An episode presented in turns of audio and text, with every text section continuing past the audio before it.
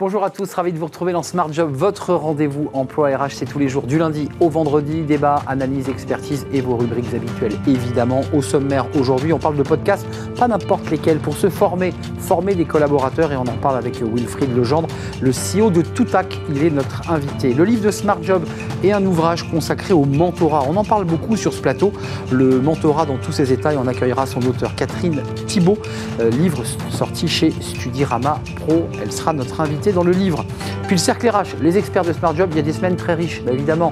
Euh, le discours de politique générale, où la Première ministre a évoqué le travail, le projet de loi pouvoir d'achat, bien sûr, et puis d'autres sujets euh, inquiétants, le taux qui stagne et qui va d'ailleurs baisser dans les années à venir, et puis la prime Macron qui euh, serait en train de cannibaliser la participation. On en parlera avec nos, experts dans quelques instants. Et fenêtre sur l'emploi, Amélie Favre-Guittet, la cofondatrice de Talent Management, parlera de la place des seniors. Bah oui, les seniors, quelle est leur place, quel est leur rôle dans l'entreprise? On en parlera à la fin de l'émission. Tout de suite, c'est bien son job.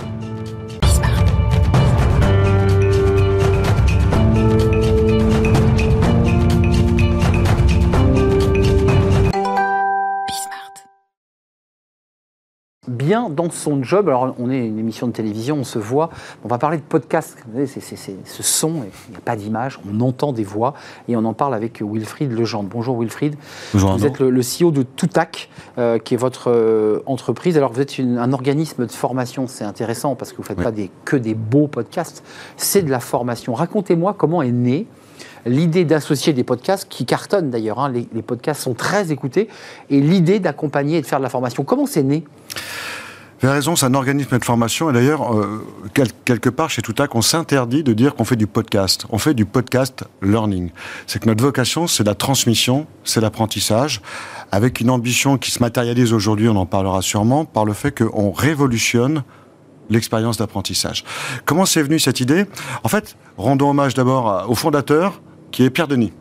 Euh, Pierre Denis, qui est donc mon associé avec lequel je travaille, et euh, en fait, les idées sont venues progressivement, mais finalement, l'essence, c'était d'où vient l'apprentissage, le premier apprentissage. Hmm. Euh, on avait parlé tout à l'heure euh, hors plateau. La première chose qui a permis d'apprendre, c'est la voix, hmm. la transmission jusqu'à Gutenberg. Euh, Avant qu'on invite l'imprimerie, c'était le conte, l'oralité, l'oralité, la transmission par la parole. Exactement. Mm. Exactement. Et ça démarre comme ça. Vous dites, après tout, on peut, grâce au son, grâce à la voix, grâce à son grain de voix, accompagner des salariés et leur transmettre, euh, non pas du savoir uniquement, mais de la formation. Oui. C'est ça l'enjeu. Hein. Tout à fait.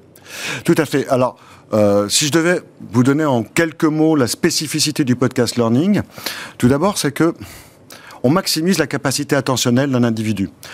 Euh, je ne doute pas, Arnaud, que vous soyez très très fort, mais en gros, au bout de 6-7 minutes, votre capacité de concentration commence à réduire. Même moins d'ailleurs, hein. les études disent que c'est moins. Exactement. Et donc, qu'est-ce qu'on fait? On va faire ce qu'on appelle du chunking en sciences cognitives, donc c'est du découpage. On, écrit un parcours pédagogique et on va le découper en petits morceaux autonomes de pédagogie qui vont durer peut-être 3 minutes, 5 minutes, 2 minutes. Et ce sont des morceaux qui sont reliés les uns entre eux pour raconter une grande histoire, mais du coup, votre capacité attentionnelle est maximisée et en plus, il n'y a pas de lassitude par un changement de format. Euh, c'est intéressant parce que euh, il y, avait effectivement ce rapport sur euh, l'IGAS en 2016, qui était l'idée qu'il fallait accélérer la formation des salariés en distanciel. Donc vous êtes en plein dedans. vos clients, ils sont très nombreux. Il y a de très grosses entreprises, de l'agroalimentaire notamment et du luxe.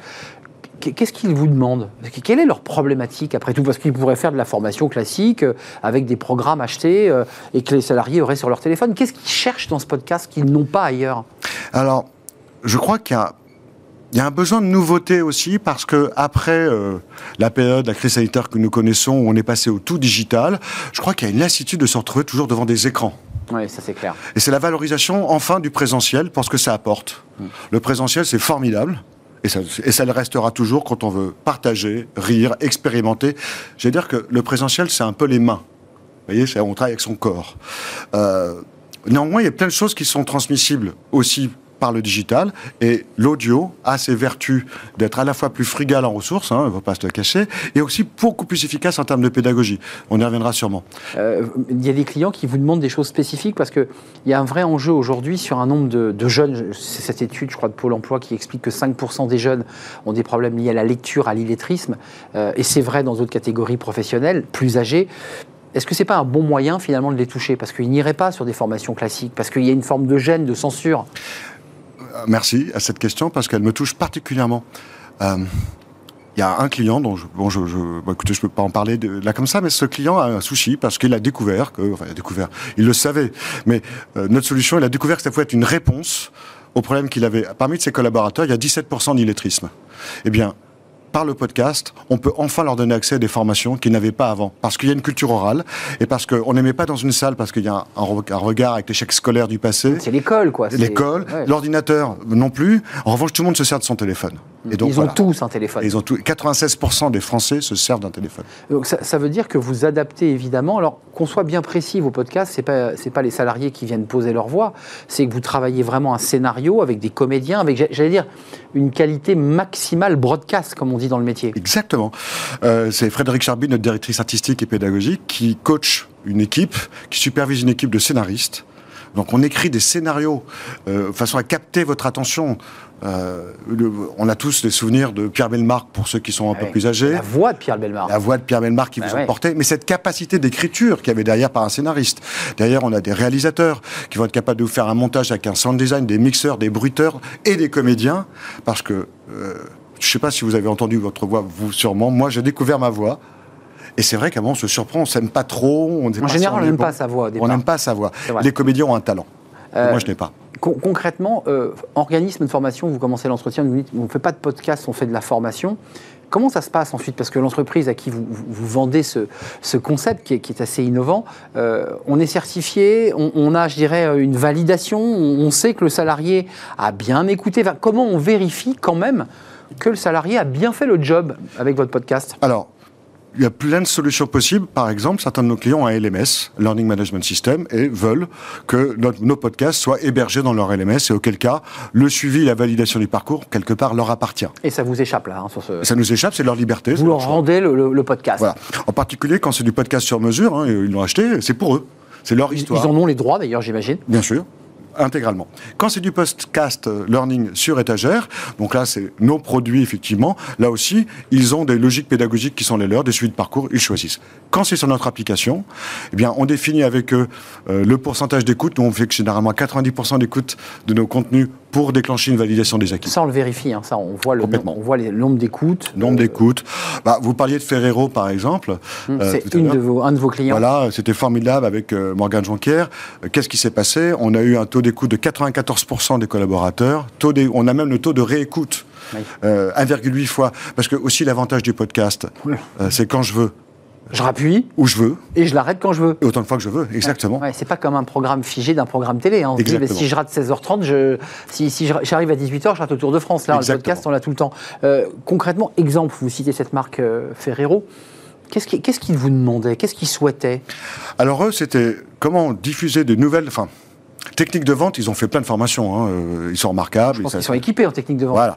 Néanmoins, le management était sensible au fait qu'il voulait promouvoir des nouvelles techniques avec une autre manière de faire. Donc, on a conçu avec eux des nouvelles approches enfin, leur approche de vente, mais une nouvelle approche pédagogique, donc par le podcast learning, qui consistait, par exemple, à avoir Henri, euh, euh, qui est vendeur, euh, qui arrive dans un Leclerc des Pays de la Loire, qui fait sa visite, et au fur et à mesure, on est dans la tête d'Henri, il lui arrive plein d'aventures, et on comprend qu'il fait l'air de rien, il promeut des nouveaux comportements.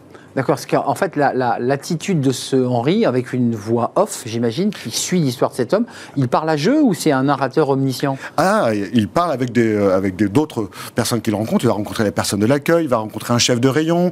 Donc il y a des échanges. Et puis il y a un narrateur qui peut vous débriefer sur ce qui se passe en ce moment dans la tête, éventuellement de. Et donc une voix qui et, et, qui peut peut-être même recadrer euh, une attitude, un comportement, euh, une faute commerciale. Exactement. Alors c'est pas dans cet exemple-là, mais il y a eu des situations, par exemple, où on est amené à voir le, le commentateur qui dit, là, vous voyez, là, il, il s'est mis dans une impasse, là. Hein. Allez, on revient en arrière. Et qu'est-ce qu'il avait fait s'il avait appelé la bécote? Euh, Hop, rewind. Et et on remet la situation euh, avec la Croix-Rouge ou, ou le, le, warning vert. Quoi. Exactement. Euh, la, la, suite, parce que le, le podcast aujourd'hui cartonne aussi dans, dans ce qu'on appelle le podcast documentaire, c'est-à-dire mm -hmm. espèce de, de, de, de, long discours avec une jolie voix qui nous embarque. Ça, c'est pas votre. Non. Vous, c'est pas ça. Non, non, c'est vraiment du podcast learning. On est là pour apprendre quelque chose. Ce qui est le plus long pour nous, c'est ce qu'on appelle du masterclass. Donc, euh, c'est et il n'en est pas beaucoup, hein, quand même, faut être clair. C'est un sachant, inspirant, j'y tiens. Et on va faire un travail de montage, de mise en scène autour des 20 minutes, 30 euh, minutes, euh, autour d'un contenu spécifique. Mais qui est quand même encore très élitiste. Un masterclass, tout le monde n'écoute pas masterclass euh, durant 20 ou 30 minutes. C'est vrai. Donc là, en fait, vous vous centrez, on l'a bien entendu, sur des podcasts courts. Courts. courts, informatifs et à la fin, on est certifié ou pas? Comment ça se passe? Là encore, ça, dépend? Ça dépend. là, on est en échange avec une grande école de commerce qui fait des parcours certifiants et qui veut dans ces parcours certifiants, il y aura une certification à la fin et nous, nous serions en charge de construire des podcasts learning en amont des contenus présentiels qu'ils vont réaliser. Voilà. Donc ils seront avant les cours Avant les cours, que chacun pourra écouter chez soi. Euh, ça veut dire que l'élève, dans la semaine, peut écouter son, son podcast et ça le prépare, c'est une préchauffe à l'arrivée du professeur. Exactement. Et qu'est-ce qui se passe qu'on voit souvent? C'est que le professeur ou le formateur ou le manager, eh bien, quand il arrive en présentiel, il prend le podcast, il le pose et ça fait un déclencheur. Et après, on débat, on discute. c'est ça. En fait, le podcast ouvre des thématiques, des problématiques sur lesquelles. Euh, en fait, il y, a même un business case. Parce qu'en fait, ça vous réduit le temps de présentiel, entre guillemets, consacré à du quoi, et on travaille que sur le comment, euh, comment on travaille sur ce contenu. Et puis, ça, ça, permet de se libérer de tous les implicites et tous les sujets de, de prologue euh, qui font perdre la moitié du cours en général. Exactement. C'est très, très intéressant. Merci Wilfried Lejean d'être venu nous rendre visite, CEO de Toutac, qui est votre entreprise, et vous avez cité votre associé, car vous étiez deux à, à euh, réfléchi, conceptualisé. Créé en quelle année votre entreprise? Alors 2020, enfin 2019. Ah, dans une bébé. et en fait 2020, il y a eu un pivot autour du, du, bah, du B2B, tout simplement, avec une accélération désormais, puisque nous sommes hébergés par euh, KN Partner. Merci d'être venu nous, rendre visite à la tête de, tout acte des podcasts cours et de formation. On passe au livre de Smart Job. Euh, on parle du mentorat. Alors, on en parle beaucoup sur ce plateau, notamment euh, par la voix de Thibaut Guilluy. Et on accueille l'auteur d'un livre, Le mentorat dans tous ses états.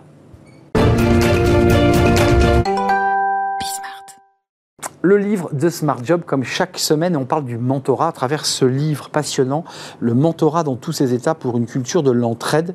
Studirama Pro, c'est l'éditeur et euh, l'autrice est avec nous. Je peux dire autrice, Catherine Thibault? Absolument. Ravi de vous accueillir. Euh, vous êtes euh, alors une spécialiste de ce, de ce, sujet. Vous êtes une diplômée de psychopathologie, on est, je ne dis pas de bêtises. Oui. Et, et, et, vous travaillez évidemment depuis fort longtemps sur ce mentorat à travers des commissions.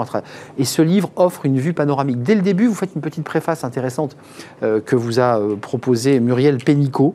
Euh, et elle dit des choses intéressantes. J'adore cette phrase. Elle dit, pour définir le mentorat, parce que chacun a sa définition, le mentorat est comme un marchepied. Il ne remplace pas le bagage nécessaire pour voyager, mais il permet de se hisser dans le train et de trouver son chemin vers l'autonomie et la réussite et de s'épanouir professionnellement et personnellement. Elle vous va, cette définition? Elle me va parfaitement. c'est quoi le mentorat exactement? Parce que vous, vous, faites un chapitre sur ce qu'il est et ce qu'il n'est pas. ce qu'il n'est pas.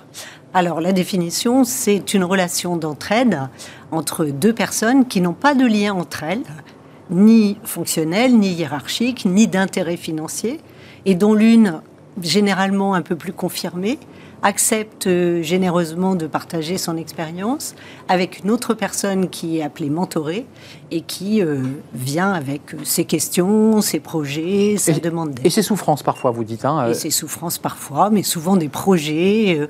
Je veux créer ma boîte.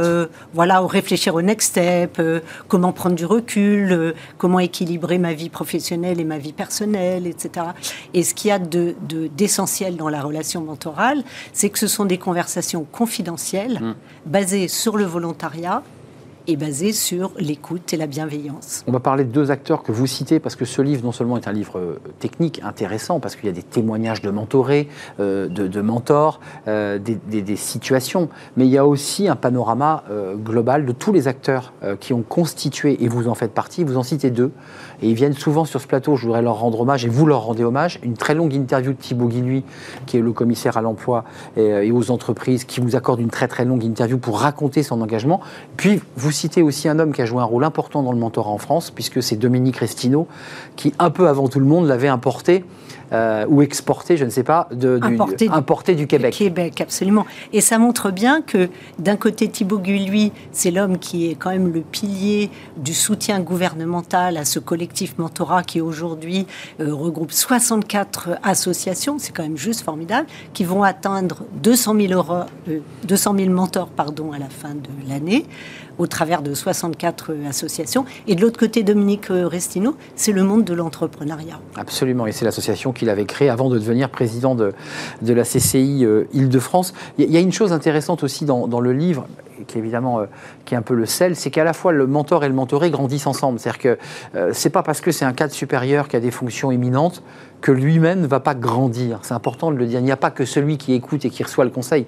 Celui qui le donne grandit aussi. 100% des mentors disent qu'ils apprennent quelque chose. Donc ils affinent leur écoute, euh, ils affinent leur mode de management, euh, ils comprennent mieux les différences euh, par exemple, un manager et on confie une jeune femme, si on lui raconte qu'il euh, y a un plafond de verre, etc., il se dit c'est vraiment conceptuel. Mais s'il accompagne concrètement une jeune femme, il comprend ce qui se passe. Mm. Et là, il va en effet grandir. C'est pourquoi moi je milite pour que le mentorat soit reconnu comme une compétence que le mentor, dans ses compétences d'accompagnant, puisse soit reconnu, mm. valorisé. Bien sûr, c'est effectivement un engagement, pas, pas que de temps d'ailleurs. Hein. Alors, il y a un un élément intéressant, et comme ça on va le déverrouiller tout de suite, euh, il y a un petit dessin très intéressant parce que vous dites, attention, coaching et mentorat, c'est pas pareil, mais quand même dans le schéma, on voit qu'il y a quelques éléments communs, euh, euh, une réunion, on est face à face, on, il y a on échange. Confidentialité, il y a bien sûr une attitude bienveillante, positive, mais le coaching c'est un métier. Et on est rémunéré. Et on est rémunéré, s'il y a un diplôme, il y a un travail personnel très important.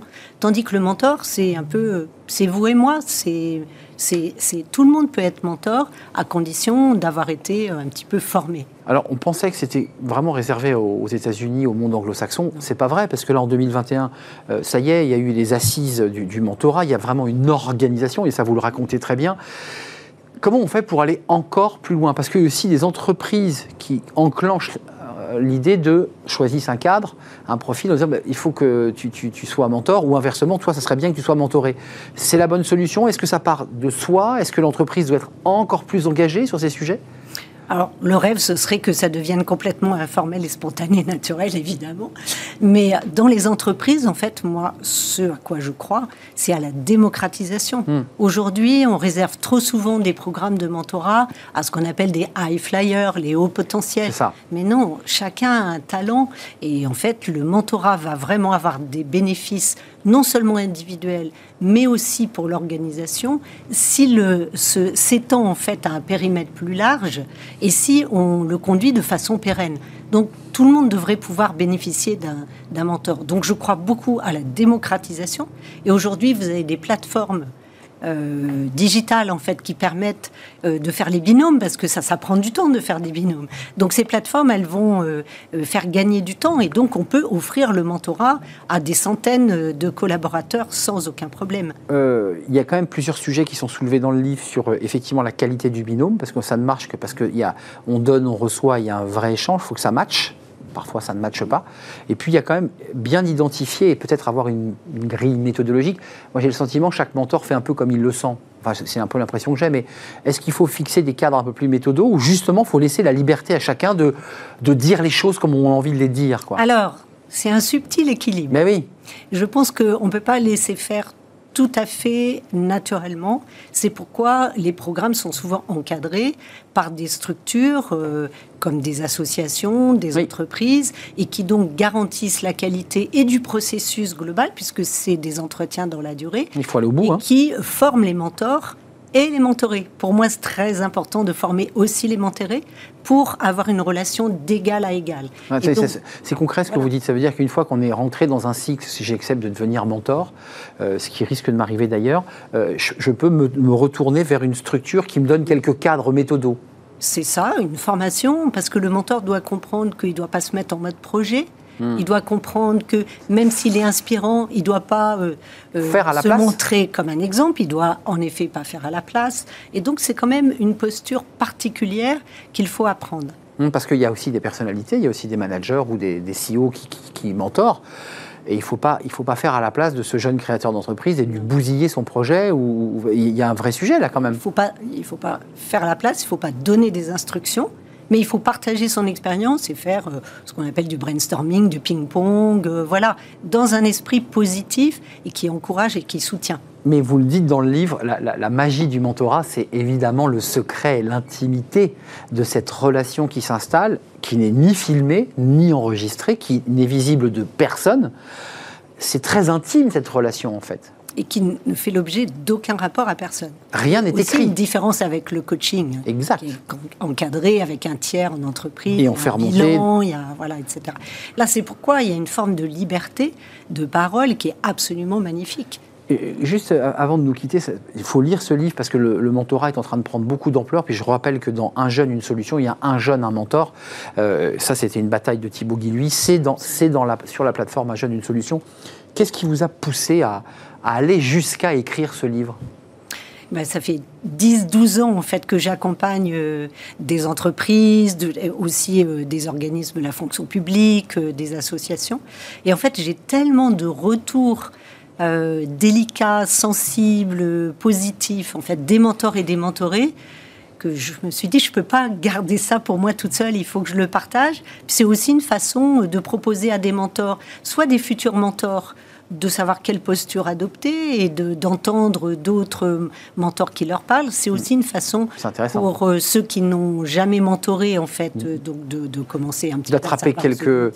Voilà, Pour les mentors qui sont déjà mentors, euh, bah, de continuer de progresser. Pour les mentorés, de savoir que c'est important que ce soit eux, les mentorés, qui conduisent le mentoring, c'est eux qui arrivent avec leur demande d'aide. Hmm. Donc ça part d'eux. C'est hein. important, voilà, ça part d'eux pour avoir une, une, une relation euh, d'égal à égal. Et ça parle aussi, ce livre, bien évidemment, à tout, tout, coach, tout consultant et tout RH en entreprise qui voudrait mettre en place un programme de mentorat, parce qu'il y a un chapitre dédié à comment on met en place euh, un programme de mentorat en fait. Je précise que ça, ça, concerne des jeunes qui peuvent avoir 16-17 ans, qui sortent de, de l'école et qui sont un peu perdus, jusqu'à un senior. Faut préciser que ça n'est pas destiné qu'aux jeunes étudiants, vous dites, hein, salariés, étudiants, euh, entrepreneurs. entrepreneurs qui sont en création ou en développement, euh, jusqu'aux seniors qui parfois ont besoin aussi d'un coup de pouce, d'une écoute, euh, et beaucoup de bienveillance. Hein, c'est un mot qui ressort beaucoup dans, le livre, la bienveillance. et puis, qui peuvent être aussi les seniors de très bons mentors parce que c'est valorisant. Vous savez, moi je pense que savoir demander de l'aide, eh bien, c'est une compétence. Mmh, je suis d'accord. Et puis savoir proposer son aide. Il n'y a pas de honte, comme on dit. Et, voilà, et apporter son aide sans faire euh, que l'autre soit dépendant. Eh bien, c'est des compétences qui méritent d'être connues, valorisées, développées. Je pense que le monde se porterait mieux si on cultivait cette culture de l'entraide plutôt que la compétition. Il va mieux grâce à vous et à quelques acteurs de ce sujet du mentorat, parce que ce sujet est quand, commence à prendre un petit peu euh, dans les médias et puis, j'irais, chez les chefs d'entreprise. Le mentorat, dans tous ces états, si vous voulez en savoir plus sur euh, euh, bah, cette, méthode, cette façon de faire si particulière, écrit par euh, Catherine Thibault chez Studirama Pro. Il vient de sortir, c'est un vrai plaisir de vous accueillir et à très très bientôt dans vos rencontres de mentors mentorés. on fait une courte pause et on va retrouver les experts de Smart Job. Dieu sait que la semaine a été riche. préparation et projet de loi sur le pouvoir d'achat, on en parle depuis des semaines. Et puis il y a eu le discours politique général où les retraites ont été confirmées. Puis on parlera avec les experts euh, du taux d'actifs qui stagne, voire même qui va baisser. On en parle, les experts sont prêts juste après la pause.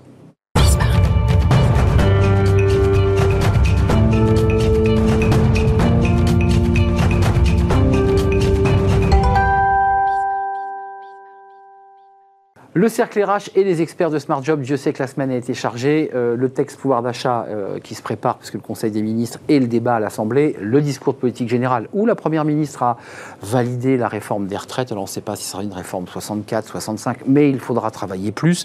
Et puis on parlera de, signaux, la baisse du nombre des actifs. Alors il stagne, hein, le, nombre d'actifs stagne, on va voir qu'il peut baisser un peu plus, ce qui viendrait peut-être justifier la, réforme des retraites d'ailleurs. Et puis on va parler de, de cette prime Macron qui fait partie des, éléments pouvoir d'achat. Hein. Il, y a beaucoup de chèques et de primes, euh, mais on nous dit que bah, c'est l'un ou l'autre. Hein. Ça serait participation ou prime Macron, euh, qui viendrait donc cannibaliser la, prime Macron. Je vous présente mes invités. Marine Balançard, bonjour, directrice générale du cabinet Ariséal, spécialiste et en tout cas, euh, vous penchez régulièrement sur la question de la décision. Décider, ça se travaille, qui était votre, votre livre. Jean-Claude Beaujour est avec nous. Bonjour Jean-Claude, vous êtes avocat international en droit des affaires. Et puis Jean-Christophe Sibéras, président de Newbridge, Newbridge New Bridges. New Bridges, oui, à chaque fois. Hein. Il faut que je bosse un petit peu mon anglais. Euh, New Bridges, et puis très investi dans France Stratégie par ailleurs. Hein. Vous étiez venu nous présenter un, rapport. Euh, on commence peut-être par le discours de politique générale euh, d'Elisabeth Borne, parce qu'il y a eu quand même pas mal de petites choses à, à extraire. Euh, le cœur du changement euh, du rapport euh, au travail est le plein emploi, dit-elle. Aujourd'hui, le plein emploi est à notre portée. Elle l'avait d'ailleurs dit sur ce plateau il y a presque six mois. Et le travail reste pour moi un levier majeur d'émancipation. Rien à dire sur ce sujet. Qu'est-ce que vous en pensez? Ça vous va? Ben le, le, nouveau ministre du Travail, Olivier Dussopt, il est le ministre du Travail, virgule, du plein emploi. C'est son titre Tout à fait. officiel. Donc, Là, pour le coup. Non, ce qui est intéressant, c'est qu'on pensait qu'en France, on n'y arriverait jamais. Hmm. Euh, il y en a même qui avaient dit on a tout essayé ah contre le chômage, etc.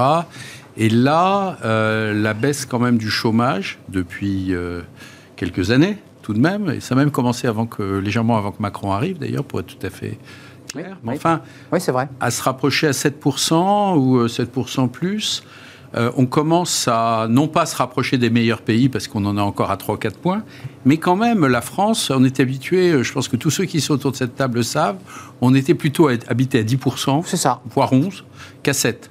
Donc euh, il y a une trajectoire en tout cas euh, et malgré le contexte, euh, la Première ministre et le contexte incertain mm. de cette Assemblée, euh, qui votera ou pas d'ailleurs un certain nombre d'articles de cette loi pouvoir d'achat, elle s'accroche à cette idée. Ces prochaines années, nous dit-elle, nous pourrons former un million de jeunes dans les métiers d'avenir, dont la moitié dans le numérique. je lis les deux il y a le plein emploi en point de mire et il y a quand même l'idée de continuer à accélérer sur les jeunes et l'embauche des jeunes. Ça, c'est un élément fort du discours. Oui, c'est ce qu'elle a rappelé, c'est que le précédent quinquennat Macron a beaucoup travaillé pour les jeunes, notamment pour euh, l'apprentissage. Et donc c'est intéressant qu'elle euh, axe euh, sa politique, un des cinq points de sa politique sera sur l'emploi, le travail, qu'elle remet au centre de la vie, en disant que c'est un facteur d'épanouissement. Donc c'est fini le fait d'être l'idée d'être payé pour rester à la maison, ce revenu universel, je pense que c'est balayé en fait. Hmm. elle incite les gens à travailler et en fait, euh, elle a raison parce que hum, il y a une, il y a beaucoup d'emplois à pourvoir et une pénurie de de, euh, de demande. Donc, euh, Jean-Claude Beaujour, vous en poussez. Je ne vais pas vous demander ce que vous pensez du discours de Petit Général, il était très long. Euh, mais sur ces points autour du travail, on voit que la Première ministre était un peu dans l'état d'esprit qu'elle avait quand elle était ministre du Travail. Voilà, Madame Borne est ancienne ministre du Travail, donc le sujet, elle le connaît, elle sait bien à ah quel point c'est un élément central de l'évolution sociale dans notre pays, parce que le chômage, ça mine, ça mine la société. Il faut pour cela trois choses. La première, c'est que nous changeons de paradigme et que le rapport au travail soit autre, autre chose. Euh, vous savez, très souvent, on parle de travailleurs. Moi, j'ai toujours été frappé de dire qu'il y, y, a les travailleurs. Ben, tout le monde est travailleur. Euh, donc, il y, a, il y, a, vraiment ce, ce rapport au travail. Ah, sauf le demandeur d'emploi, vous le concédez Non, non, mais tout le monde est travailleur, quel que soit le, le, niveau social. C'est, on est d'accord. C'est ce, dont nous parlons. C'est ce dont nous parlons. Et merci de le préciser. C'était là ma pensée. Vous l'aurez bien compris. Donc, un, le, rapport au travail euh, euh, doit, doit être revu. Deuxièmement, la formation professionnelle, on a dit l'innovation, mais il n'y a pas que. Vous savez qu'il y a des milliers d'emplois qui sont non pourvus parce qu'aujourd'hui, bah, certains préfèrent, et on peut comprendre, euh, rester au chômage plutôt que d'aller travailler dans des emplois tels que l'hôtellerie, la restauration, dans le secteur du tourisme, où on a véritablement besoin énormément de gens. Mais pour cela, il faut augmenter les salaires qui sont trop faibles avec une pénibilité qu'il faut revoir. Troisième point qui pour moi est important, je pense que le regard sur ce qu'on a appelé avant les seniors, c'est-à-dire que la génération précédente, à 50 ans, vous étiez senior. Alors là, je lance un appel aux, grands DRH des grandes entreprises. Euh, on fait des, plans, on dit, voilà, les, les, futurs euh, leaders, euh, on prend des gens qui ont 32 ans. Ben, finalement, on pourrait prendre des gens qui ont jusqu'à 40 ans, parce qu'aujourd'hui, si on veut véritablement, et je pense qu'on ira doucement, c'est ce que semble dire le, premier, le Premier ministre, et c'est le sens de l'histoire. On, va, on va travailler plus longtemps. Il n'est pas normal de dire à des gens de 50 ans, vous êtes déjà les donc prépare ta retraite. Donc en réalité, il faut accompagner la transformation euh, du salarié tout au long de sa vie professionnelle pour qu'effectivement, à 55 ans, on puisse lui proposer un vrai poste plutôt que de, donner des postes de, sortie où on vous donne plus mm. rien à faire en se disant il est temps qu'il s'en aille. Et pour les autres, qu'on paye du chômage euh, déguisé et en disant en même temps il faut travailler plus longtemps. Ou des plans d'aménagement où on va le financer jusqu'à la retraite doucement, tranquillement. La première ministre, euh, Elisabeth Borne, précise, et là ça c'est un élément clé, autant les deux premiers étaient positifs, on va effectivement vers un plein emploi situé à, à 5,5, en tout cas c'est là où elle le fixait elle. Nous devons travailler progressivement, dit-elle, un peu plus longtemps, euh, notre pays a besoin d'une réforme de son système de retraite. Voilà, c'est posé, c'est dit, dans un contexte politique, même si ce n'est pas le sujet de l'émission, quand même pour le moins tourmenté. Elle a raison d'accélérer aussi sur ce sujet? Alors, j'ai écouté son discours, j'ai pas trouvé qu'elle avait accéléré, elle a... Confirmé exposé un projet pour la retraite en disant que rien n'était décidé, que les contours euh, étaient euh, évolutif et qu'elle négocierait. Donc c'est pour moi la première fois que j'entends euh, la Première ministre parler de la façon dont ils vont décider. Sur la méthode. Voilà, sur la méthode, en disant on a une responsabilité sur la méthode. Ils n'ont pas trop le choix, hein, je m'autorise à le redire, mais... Euh... D'autant que ça avait déjà été initié euh, sous le quinquennat précédent. Mais on n'a pas, Non, sur le quinquennat précédent, c'était euh, Julie qui décidait, et, et, Mathilde Panot a parlé des Playmobil qui votaient sans, sans lire les lois. C'était la, la, réforme et là, Édouard Philippe euh, Macron, enfin, qui était piloté par Édouard Philippe. Et là, ce qu'elle a indiqué, c'est qu'elle allait gouverner par projet. Donc, euh, qu'elle va au cas par cas. Euh, elle est en mode projet, comme en entreprise. exactement comme en entreprise, chercher une majorité et des alliances ponctuelles sur certains projets de personnes qui ont une vision convergente, en excluant, et ça c'est un peu dangereux, euh, deux formations politiques dont elle n'a pas les leaders. Hmm. Et ça veut dire que je pense qu'elle s'est très bien baquée, euh, notamment avec les LR, qu'elle a négocié en amont. Exactement. Et avec le Parti Socialiste. C'est ça, les LR, d'un côté RN et de l'autre côté euh, la NUP ou la NUPES. vous en pensez quoi de cette idée de. de, même s'il y a l'idée de la négociation, du débat, mais entre nous soit dit, sur une réforme des retraites, il y a toujours de la négociation. On ne peut pas imposer une réforme de retraite sans négociation. Alors, sur la réforme des retraites, quand même, le, Macron, quand il a fait campagne, il a dit des choses. Oui, il a reculé très vite après. Hein. Il a dit 65, puis on verra 64. la discussion 64. Mais ce qui est vraiment intéressant, c'est le changement entre 2017, Macron, et 2022, Macron sur les retraites. En 2017, il n'était pas question de l'âge. Il était question d'avoir un grand système universel où on aurait des points, où tous les régimes seraient fusionnés. Faisait tout converger. Et on revient à l'âge. Pourquoi on revient à l'âge? Au début, on se disait, l'âge, et tout le monde le sait, c'est ce qui est le plus efficace du point de vue financier. Reporter l'âge par rapport à, par exemple, accroître le nombre de trimestres, ça fait faire beaucoup plus d'économies. Mais ce qui est intéressant, ça nous ramène à nos points précédents, c'est que l'âge quand on bouge l'âge de la retraite, ça a un gros effet sur le fait que les gens restent plus longtemps au travail. Hum. C'est ce qu'on a psychologique, quoi. L'effet horizon. horizon L'horizon se déplace et du coup, on a bien vu en France que en reportant l'âge de la retraite, les dates effectives de départ en retraite, effectivement, des gens, parce que c'est pas une obligation de prendre sa retraite. Et les dates effectives. Et donc, on est Et du coup, l'objectif n'est plus seulement un objectif financier. Effectivement, faire des économies pour les retraites de tout le monde. un état d'esprit. Mais c'est aussi faire que les seniors restent plus longtemps au travail, hmm. par effectivement Quand ils un le effet horizon. Donc il y a un double objectif financier, mais aussi le travail des seniors, et ça nous ramène à la baisse de... Au un, un mot, parce que je vois qu'on parle pouvoir Par rapport à ce que je disais tout à l'heure, j'ai presque envie de dire, mais je taquine mon voisin, on ne devrait même plus parler des seniors, parce que Mais non, c'est un mot impropre. Non, mais je, je, comprends bien, mais justement, pour pouvoir amener cette... Vous savez, les, réformes viennent aussi, les, les, mots en leur sens, et, et on, on, on, discute, puisque c'est parce qu'on est in live que j'y pense, je me dis, même le mot senior, on devrait le revoir, ce sont les salariés qu'on doit laisser le plus longtemps parce que senior, ça, sous-entend déjà quasiment vieux. Oui, non, mais senior, ça, fait, ça renvoie aux vieux, encore une fois, pour ceux qui sont D'ailleurs, les salariés, au, horreur qu'on les appelle seniors. Ah, c'est un mot très impropre, bien sûr. Parce que euh, tout d'un coup, vous êtes rangé dans une catégorie, tiens, on va faire un coin pour les seniors à la cantine. Enfin, c'est... Euh, voilà. Ce qui est vrai, c'est qu'en réalité, euh, il faudrait effectivement pas dire senior, mais c'est qu'on regarde entre 55 et 64 ans, qui quel pourcentage de, qui travaillent, entre 60 et 64 ans. Donc en fait, il faut parler effectivement par âge, parce qu'effectivement, les tranches d'âge, les taux d'emploi sont très différents. On va parler du nombre d'actifs, mais je ne voudrais pas qu'on oublie quand même un ou deux sujets. En plus du projet de loi pouvoir d'achat qui contient une liste qui va coûter à peu près 25 milliards, il y a en plus de cela euh, deux informations clés. Euh, l'indice euh, des fonctionnaires qui, qui, va être réévalué, 3,5, mmh. et 4% sur les retraites, c'est-à-dire que les retraités vont avoir des retraites qui vont progresser de 4%. On est, on de est base. de la retraite de, sécurité sociale. Attention. Oui, vous avez raison. J'ai l'impression qu'il y a pas mal de gens qui croient que les retraites, comme vous venez de le dire. C'est 4 sur le global. Ah ouais, mais attention, la retraite sécurité sociale, c'est la moitié du plafond, c'est-à-dire 1500 euros maximum tous ceux qui bénéficient des cotisations à Carco ne l'auront pas. Ne l'auront pas, puisque la Carco a dit, géré par les partenaires sociaux, a dit attention,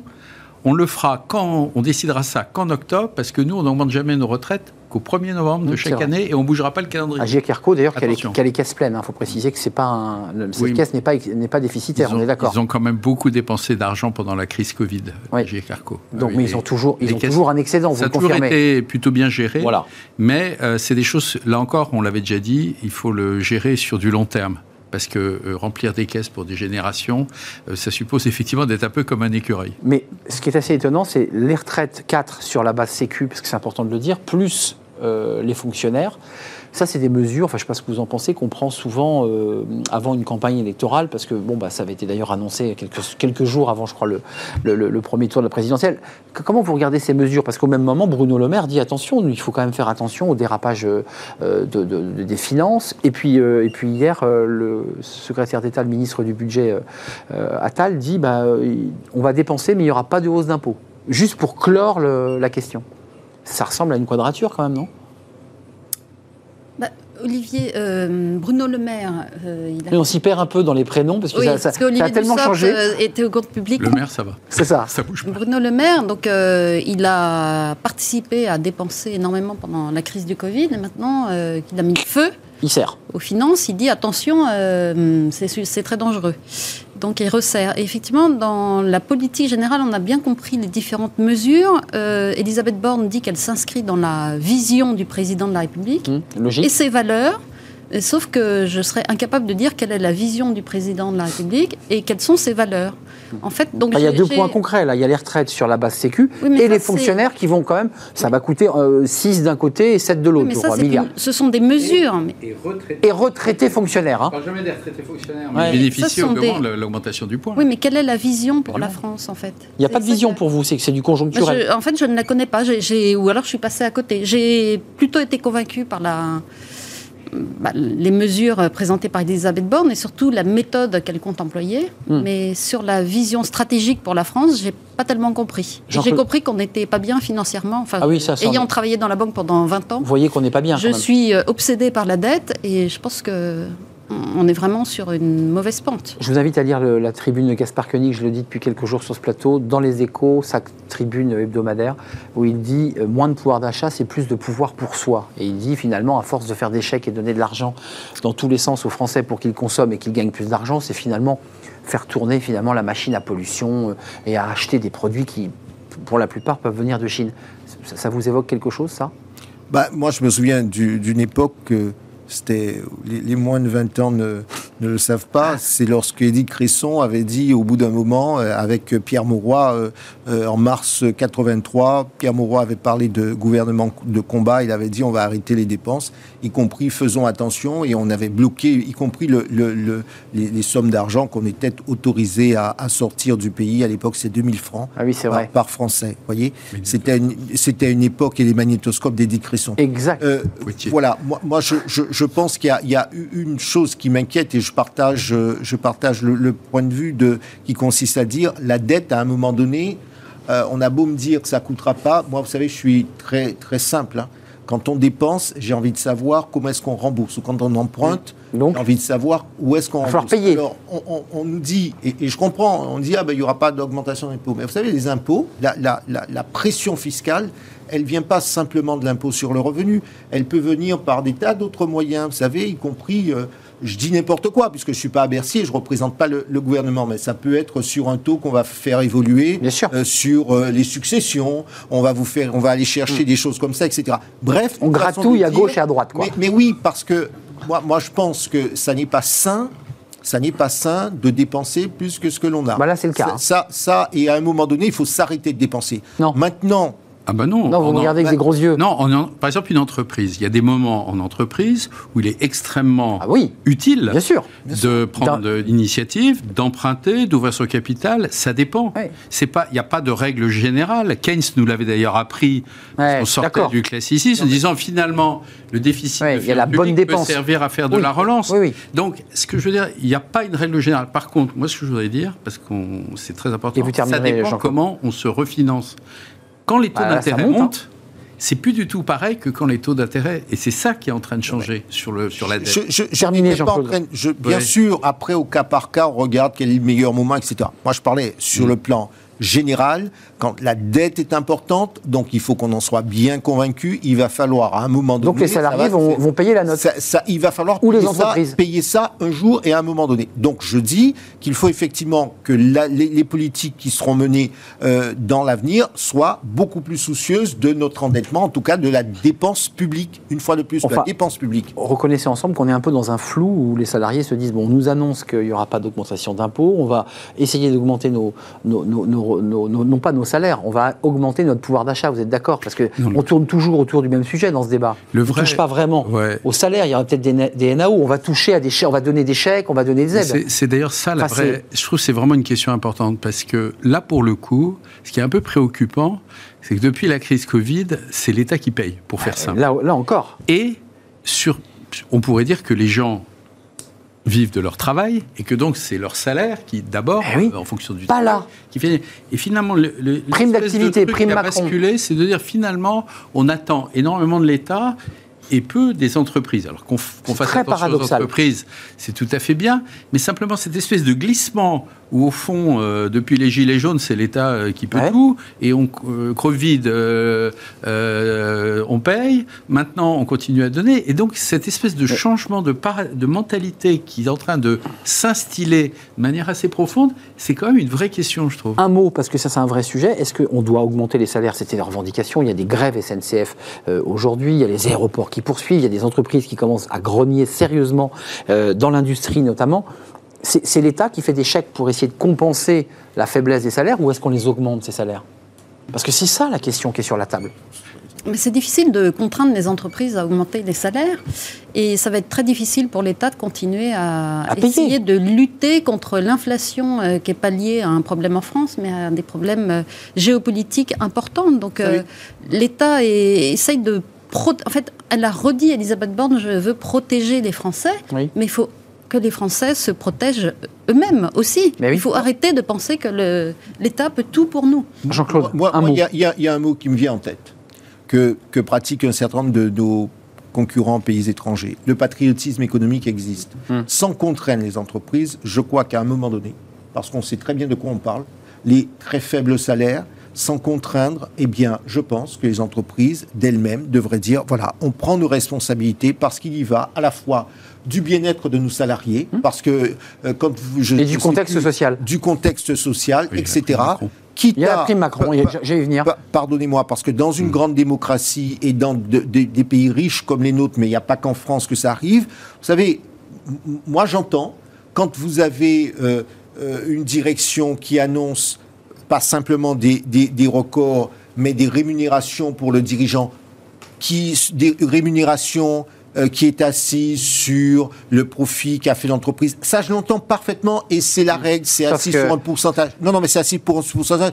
Mais pour le salarié qui est vraiment SMIC et qui euh, fait 20 km pour venir travailler à des heures Hmm. C'est impossibles, des chiffres extravagants. ce sont des chiffres extravagants. On n'a pas besoin de... euh, voilà. Euh, la prime Macron, puisque c'était une, une- une partie, on va aller lier d'ailleurs à ce qu'on se raconte. Il y a la prime d'activité. Il y aura le chèque carburant qui va s'arrêter en décembre parce que sera, les 18 centimes vont disparaître pour avoir le chèque carburant. Il y aura un chèque alimentation sur le bio, si j'ai bien compris. Il y aura 50 euros pour les enfants. Bref, une multitude de petits chèques, plus la prime Macron, là aussi revalorisée. Mais là aussi, c'est une manière de compenser le fait que euh, bah, les salaires sont trop bas, non? Enfin, Alors la prime Macron, bon, euh, Parce qu'on elle dit était, qu'elle max- can- ouais, elle elle était maxi à deux ans à Ouais. 2000, elle, elle peut aller jusqu'à 6000. Là, pour le coup, c'est l'entreprise qui paye. Mais il y a un énorme financement public quand même, puisqu'il n'y a pas de CSG bah oui, pour le salarié, il n'y a pas de forfait social pour, pour l'entreprise, c'est pour ça qu'elle il n'y a verse. pas d'impôt sur le revenu pour le salarié, donc il y a une espèce de subvention publique indirecte euh, qui, est, Ah oui. qui, est, qui est très Parce qu'elle n'est pas conséquente. chargée. Et par contre, le message pour les entreprises, c'est quand même un message qui est de dire il vaut mieux presque donner de la prime Macron qu'augmenter les salaires. Faites C'est ça. ce qu'on dit Vous voyez une que augmentation one shot, parce que l'augmentation des salaires, euh, comme on n'est pas sûr que l'inflation va durer, on essaye de réfléchir le raisonnement. nos salaires ça, vont monter. Il vaut peut-être mieux faire une prime one shot euh, d'un coup. C'est ça. hein, pour parler français. On revient toujours au débat que des charges. d'augmenter- hein, que d'augmenter, hein. effectivement. Je- Mais je m'autorise, hein, c'est toujours le même débat. hein. Mais le levier est quand même important parce que quand même, il a été dit, effectivement, vous avez dit, certains sont inquiétés parce qu'il y a l'intéressement, la participation. Bah oui, qui, France, qui sont en train d'être croqués. qui est déjà incité, sauf que intéressement en participation, l'entreprise paye un forfait social. Tout à fait. Je rappelle, 20% avec quelques cas où C'est pas la même fiscalité. un peu moins, c'est pas du tout Même pareil. salarié. Et puis le salarié, s'il met pas l'argent dans un plan d'épargne d'entreprise, il paye l'impôt sur le revenu. Exactement. Donc c'est vrai que la mauvaise monnaie chasse la bonne. La prime Macron Eh oui. risque de pousser. Donc il va quand même falloir faire le tri entre tous ces chèques, toutes ces aides, la prime Macron, la participation, qui est vantée par des ambassadeurs qui étaient sur notre plateau cette semaine, enfin des gens qui vantent la participation. Avant de nous quitter, le, euh, on, on voit le, le nombre d'actifs qui baisse. Alors il stagne, hein, mais il risque de baisser, puisque je parle à des gens qui font des, un peu des prévisions. En 2070, quand on va au bout de l'histoire, on voit un taux d'actifs qui, qui diminue. Ça, ça- ça vous inspire quoi? Oui, c'est quelque chose que j'ai souligné plusieurs fois. Là, c'est dû également à la baisse euh, de la natalité. Il y a un problème démographique en France, puisqu'on a moins de deux enfants par femme, mais également en Europe, Oui. où le taux de fécondité est de 1,6 enfants en Pourtant, la moyenne France en était Europe. plutôt un bon élève. hein. Voilà, mais il y a plus, comme il n'y a plus de politique familiale, il y a une rareté des jeunes. Il n'y a plus de jeunes, mais en Europe, il n'y en a plus. En Italie, le taux de fécondité, c'est 1,27 par. euh, donc c'est euh, un effondrement. L'Italie est le deuxième plus vieux pays du monde, après le Japon. Donc l'Europe est un continent en train de vieillir et il y a plus de ressources euh, vives, il y en a beaucoup moins. Et en plus, quand les entreprises doivent recruter, elles se heurtent à des jeunes qui veulent plus de sens, plus d'entrepreneuriat, ne veulent pas travailler, ne veulent pas éventuellement sortir de chez eux. Euh, et donc, il y a une tension énorme, effectivement, sur la 30, masse des actifs. oui. 1 million d'actifs en 2020 pour 67 millions d'habitants. On sera 30,5, donc ça progresse très légèrement, mais très lentement pour 2040. Et quand on pousse le chiffre jusqu'à 2070, on passe sous la barre des 30 millions, 29,5 millions. Ça, ça vous inspire quoi? Qu'est-ce qu'on fait? C'est la réforme des retraites ou c'est le problème de la démographie Alors, Qui est en jeu? Je rappelle quand même que les prévisions de France Stratégie, vous avez raison de rappeler, Ben oui, France Stratégie fait des prévisions. On va créer en d'ici 2030 un million d'emplois en plus en France. Donc le, le besoin en emploi va s'accroître. Si par Mais ailleurs on n'a pas les jeunes au bout. la démographie baisse, on a un problème à l'entrée de, de- bon. Donc on sera toujours Par en pénurie. ailleurs, Donc. Effectivement, les solutions, c'est quoi? C'est soit le report, effectivement, de, on part plus tard et on reste plus longtemps euh, dans le monde du travail. C'est l'enjeu, je pense, quand Mais- même, de eh la oui. réforme des retraites. Eh oui. Et, sujet qu'on a toujours du mal à aborder en France, l'immigration. Bah, bien sûr. Aujourd'hui, en France, chaque année, le solde net migratoire est de 40 000 par an. Donc effectivement, si on n'a pas une politique d'immigration beaucoup plus dynamique, les problèmes de Hmm. Oui. pénurie de main-d'œuvre, accueillir. l'accroissement de la- des besoins et de l'autre la raréfaction. Sur le plan économique, c'est une évidence. Je ne vois pas comment, si on Ouais. n'est pas capable d'ouvrir un tant soit peu les vannes de l'immigration, et il y a des gens que ça intéresse de venir travailler dans notre pays, des gens bien formés, Absolument. eh bien, il va falloir là s'y mettre sérieusement. Ça, c'est un sujet que vous soulevez qui suscite évidemment après un débat politique, un débat de société, mais sur le plan économique, ça semble irréfutable ce que vous évoquez. Conclusion, Jean-Claude Je, Beaujour. je crois que ce que nous évoquons par petites brides, c'est ce que certains appellent et qui travaillent déjà là-dessus, c'est la transition juste. Comment est-ce que la France mute de manière à faire le moins de casse sociale, à prendre en considération non seulement l'être humain, mais aussi un certain nombre de phénomènes dont vous avez parlé. Moi, je connais très bien le Japon. Lorsqu'on voit ce qui est devenu le Japon et ce pays avec des vieux, c'est c'est- c'est- c'est dramatique, y compris pour le gouvernement japonais, parce qu'en Ouais. plus, il y a la dimension insulaire. Euh, euh, comment est-ce que vous, vous injectez du sang neuf euh, dans, dans un pays comme celui-là qui manque de jeunes. Et il faut que les politiques mises en place soient suffisamment précoces, parce qu'après, c'est je dirais quasiment trop tard. Donc oui, la transition juste est un, un phénomène qui doit, en tout cas un processus de réflexion, qui doit intégrer les phénomènes migratoires euh, sur lesquels nous devons nous, nous pencher. C'est un thème de débat. hein. Ou des un- politiques familiales beaucoup plus qui- euh, qui- qui- actives. Ah, non, non, C'est mais vrai, bien sûr, vrai, mais qui inclut Qui la question, envie, euh, qui Oui. inclut la question familiale, mais nous sommes Enfin, complètement je ne d'accord. veux pas euh, défendre le gouvernement et je vais être neutre, mais la politique familiale française comparée à celle de l'Allemagne, on n'a pas le temps d'ouvrir le débat, est quand même bien meilleure. On a quand même un modèle qui fait qu'on C'est difficile même... d'être moins bon que l'Allemagne Ouais, sur, les politique politiques familiales, familiale, je suis d'accord. qu'ils n'ont Mais- plus natal ils n'en ont pas, n'en et ont pas. ont pris un million de réfugiés euh, Bien sûr, lorsque je parlais de politique migratoire, il est évident qu'elle vient en complément de ce que nous pourrons faire sur la politique familiale, Il parce qu'une politique familiale, c'est sur 20 ans. Faites des enfants. Exact. Ça sera peut-être le Faites mot de des la enfants. fin. Faites des, voilà, faites des enfants. Malgré la crise. Ce sera le mot de fin de ce débat, avec beaucoup de sujets euh, qui, qui seront à traiter, même dans des débats ici dans le cercle RH. Sur, on l'a déjà fait, c'est compliqué, sur le rapport à, à l'accueil de, de- de- d'immigrés compétents qui veulent venir travailler en France. Merci à Marine Balançard, directrice générale du cabinet Ariséal. Merci à Jean-Claude Beaujour, avocat international en droit des affaires. Et merci à Jean-Christophe Sibéras, président de New Bridges. Ça y est, je l'ai bien dit. hein. Conseil en relations sociales internationales. Conseil en relations sociales internationales et, et, quand même qui, s'investit beaucoup dans, dans, France Stratégie, vous l'avez cité. C'est un vrai plaisir de partager ce débat avec vous. La suite, c'est Fenêtre sur l'emploi avec Amélie Favre-Guittet.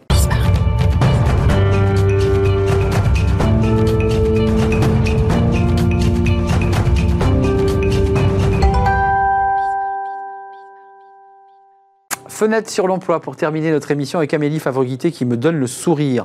Bonjour Amélie. Bonjour Arnaud. Euh, cofondatrice de Talent Management euh, et on parle des, seniors, leur place dans l'entreprise. Vous êtes déjà assez régulièrement venu nous parler des seniors. Euh, c'est quoi les enjeux RH quand on parle des seniors Parce que le gouvernement en parle, des organisations en parlent, la NDRH en parle et vous en parlez. Tout à fait, on est nombreux à en parler. Bah, l'idée, c'est qu'aujourd'hui, on a quand même beaucoup de seniors qui sont en poste, qui sont en emploi. Donc ça, c'est quand même une bonne nouvelle. Même si on en a beaucoup qui sont encore à la recherche d'une activité.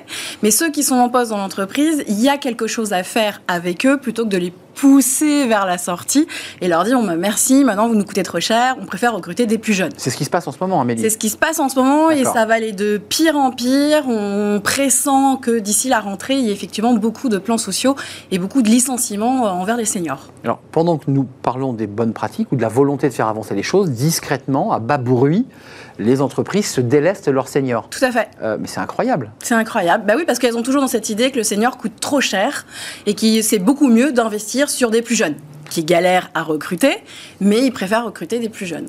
Donc, mais à côté de ça, on a quand même des entreprises qui ont des bonnes, pratiques, RH, heureusement, et qui euh, veulent justement bah, euh, militer pour l'emploi des seniors et qui arrivent à redonner du sens, c'est un peu ce que tout le monde recherche aujourd'hui, redonner du sens à l'emploi justement des profils seniors. Euh, c'est quoi les bonnes pratiques? Parce que vous, quelles sont les entreprises? Parce que toutes ne sont pas des mauvaises élèves. Qu'est-ce qu'elles font pour, pour peut-être même inspirer une loi bientôt? Qu'est-ce qu'elles font en bonne pratique? Bah, La première bonne pratique, c'est le côté intergénérationnel arriver à les faire travailler ensemble.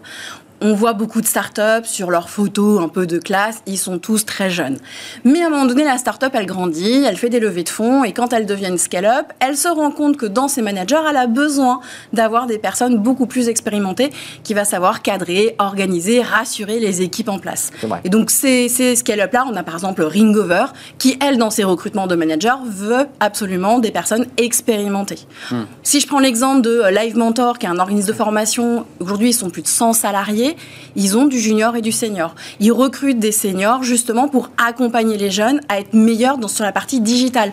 Donc ce côté, les seniors ne sont pas digitaux, c'est totalement faux. On a beaucoup qui le sont et qui peuvent justement apporter quelque chose aux, générations plus jeunes. J'ai lu une étude PwC, je crois, internationale, qui disait que les seniors se censuraient. C'est-à-dire que ce n'est pas forcément les startups qui ne voulaient pas les prendre, mais c'est que les seniors eux-mêmes se disent ah non, mais les startups, c'est pas pour moi. Parce que la communication startup n'est pas tournée vers des profils seniors. Euh, permettre aux seniors de, de, voir ce qui se passe ailleurs, ça c'est aussi une bonne pratique. Ça veut dire quoi? Ça veut dire qu'on les libère entre midi et deux pour qu'ils euh, se baladent dans le parc? Un peu plus que midi et deux. non, l'idée c'est de faire un petit peu de mécénat aussi, de compétences. C'est-à-dire qu'aujourd'hui, on a aussi une crise d'engagement en France envers les associations. Les associations manquent de bénévoles.